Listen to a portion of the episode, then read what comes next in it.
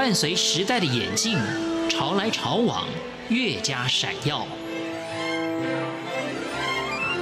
欢迎收听《潮台湾》，发现台湾的美好。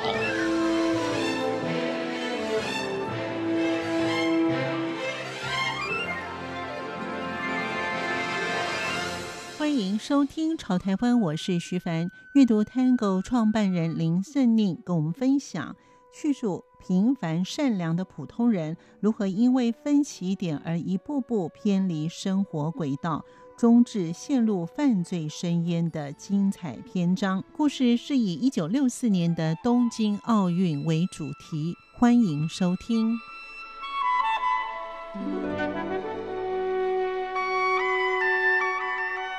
以真实贴近社会的环节，设计构思的时间交错。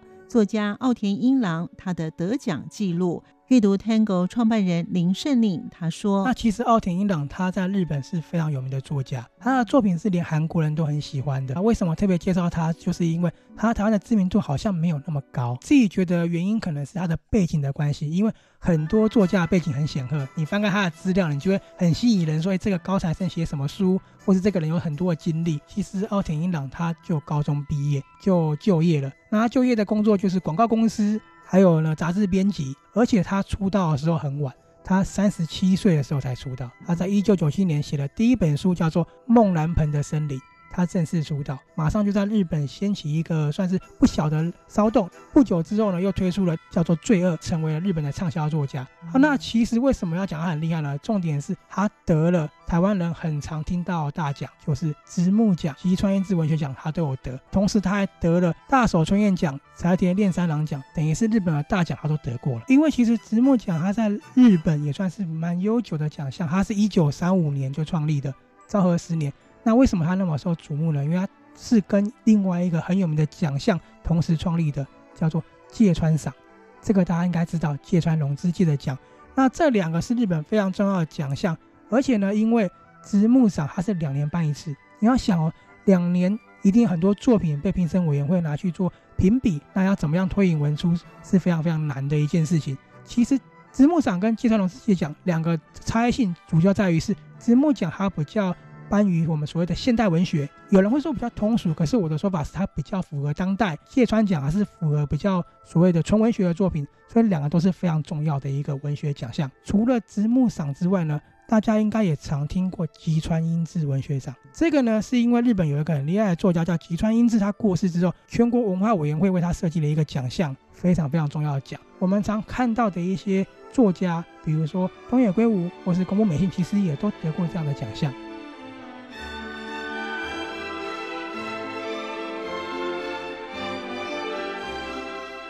阅读 Tango 创办人林胜令，他也谈到日本二战投降的原因，以及战败之后的日本以十九年的时间就重返亚洲之最。他说，他的故事其实非常的简单，就是书名讲的奥林匹克的赎金。一九六四年，日本整个社会概况，它是完全让你读了这本书之后，好像走进了六零年代的日本。不过，其实在讲这本书之前，我想跟大家讲一个时空背景。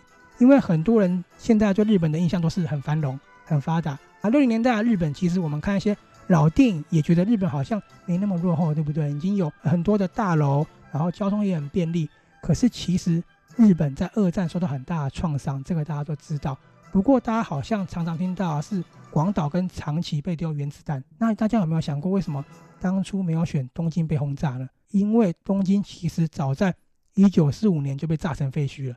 当时其实原爆是选在东京，可是因为东京已经先被炸成废墟，所以才没有选在东京。其实东京遭受的大空袭呢，它的威力是不输于原爆的，只是因为原爆有辐射。因为当时美国使用了火牛计划，火牛计划就是用轰炸机去丢燃烧弹，然后但是爆炸之后，它会一直不断燃烧高温，所以其实东京等于是变火海烧了好几天。而且你们知道有多少架飞机轰炸吗？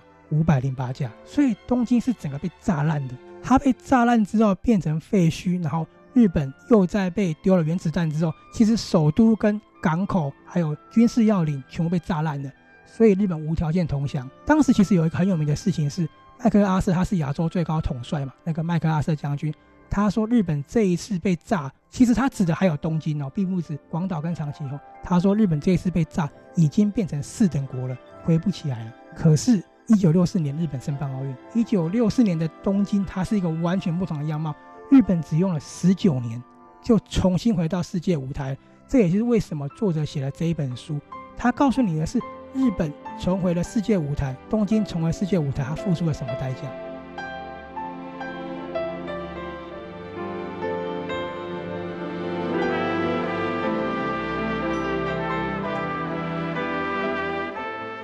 这是个真实的事件故事而改编。林圣令他也谈到，是以一九六四年东京奥运作为舞台。他说，还有一个很重要的时空背景，我一定要跟大家讲。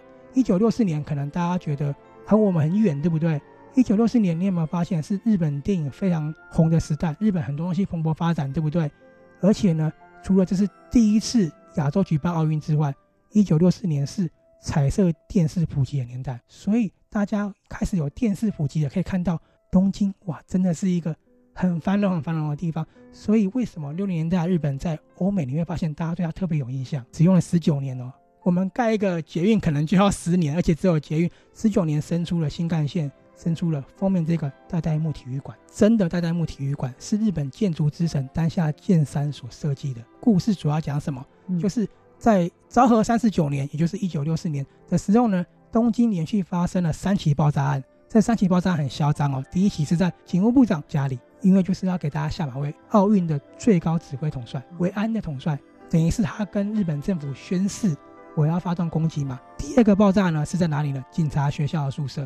也是给也是给他们挑战。那第三起是在闹区，三起爆炸案其实就让警方忙得非常的焦头烂额。那警方当然也有收到那些炸弹的威胁，可是他们收到最大威胁，歹徒说：“你们要准备八千万的赎金，不然我就要在奥运会的开幕会场上圣火点燃的那一刻引爆炸弹。”警察试验将歹徒逮捕归案，然后呢，发现这个炸弹客跟他们想象中的不一样，非常非常聪明，聪明到他觉得。怎么可能把我们玩弄在这边？那这个炸弹客其实他并不是真的要钱，他是为了给政府一个痛击的故事。其实他有趣的点，七百多页就是写整个的转换，整个的心境。其实他为什么会得到吉川英治文学奖？当然就是他的过人之处，就是他详尽的讲述一九六四年的社会概况，而且他根本是一个写实主义之作。因为我说你翻开它之后，就好像走进六零年代的日本。核心就是为什么一个高材生会变成炸弹犯？所以他不是找歹徒是谁，是看到一个贫困农村在秋田那个乡下的地方出生的一个小男孩，后来成为东大高材生，他怎么样一步步变成炸弹犯的？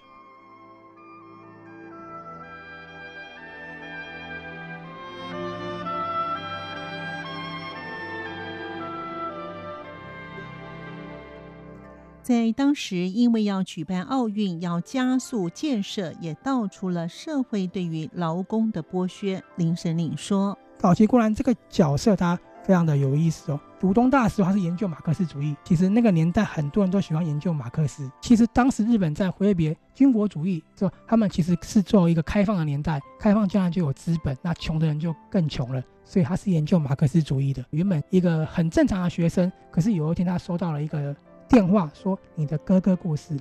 他的哥哥呢，是从乡下的地方到东京去打拼的一个年轻人，那也是就是赚钱寄回家里嘛。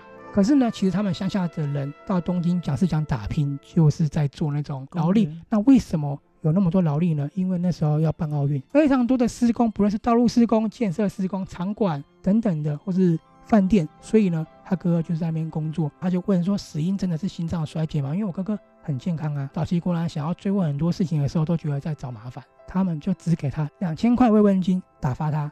那这个是很重要的转折点，因为他参与劳动之后，才发现说原来工人过的生活是那么的卑微。因为呢，他们呢其实都没有受过教育，这是一个很重要的一点。为什么施打毒品呢？他哥哥他们是基本上没有休假，因为奥运赶工，他们做的是双班，双班就是一天十六个小时的工作。他们只能用一个叫苯菲洛这种比较廉价的毒品去施打，短暂短暂的放松。可是呢，这个药剂因为毕竟是比较便宜的，打这个毒品之后呢，如果身体不良，就会有所谓的心脏衰竭。可是并不会马上死去哦，因为那是可以就医的。但是工棚的雇主严禁他们就医，因为如果你们就医的话，会害我们这个招标没办法维持这个工作，那我们就没有薪水，那大家在工人也都失业了。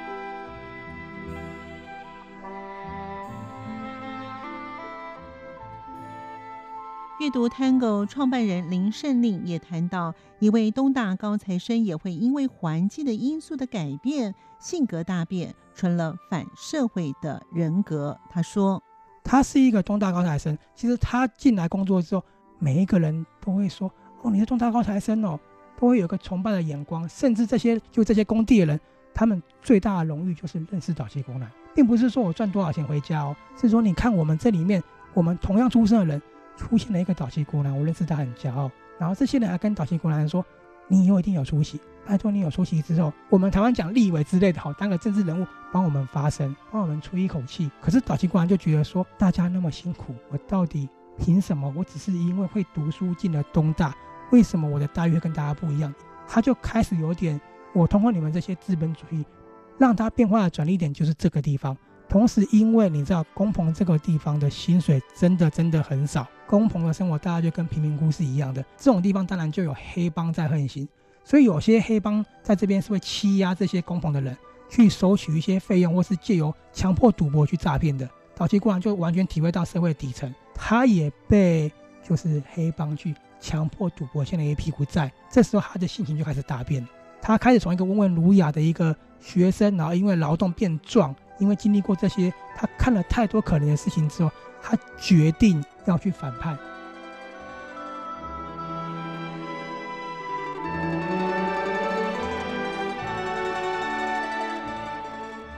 在底层的劳工为了生计用了非法的药物，高材生的主角有正义感，因此制造了炸药，要让一九六四年的东京奥运毁于一旦。林胜令他也阐述了这一个说法。刚刚那个毒品为什么会使用？我有说他们真的很辛苦。那才能使用这个毒品。不过有一个很讽刺的是，这个其实它算是药物，也不能说是毒品。它在昭和十五年的时候，在日本是合法的，所以是那时候流通进来的。那当然现在非法之后，那些人已经习惯用这个东西，而且三百块日币嘛，他们薪水一万八，负担得起的这样子。早期工人就是这样子决定去反驳这个社会的。但他其实他毕竟东大高材生，所以他已经很聪明了。那他就是借由去找那种。杂志，杂志不是有些科学的论证吗？去借由这个去学习怎么制造比较算是炸药类的东西。不过我要讲一点，岛崎国男他不是一个人犯案，他认识的一个人叫做村田流吉。这个人呢，其实我很喜欢他，当然他不是一个很好的人哈。这个人呢，其实如果以东京人来看他的话，东京人会说他是一个獐头鼠目的一个鼠辈。为什么？他常常进出禁居，他就是专门去偷窃。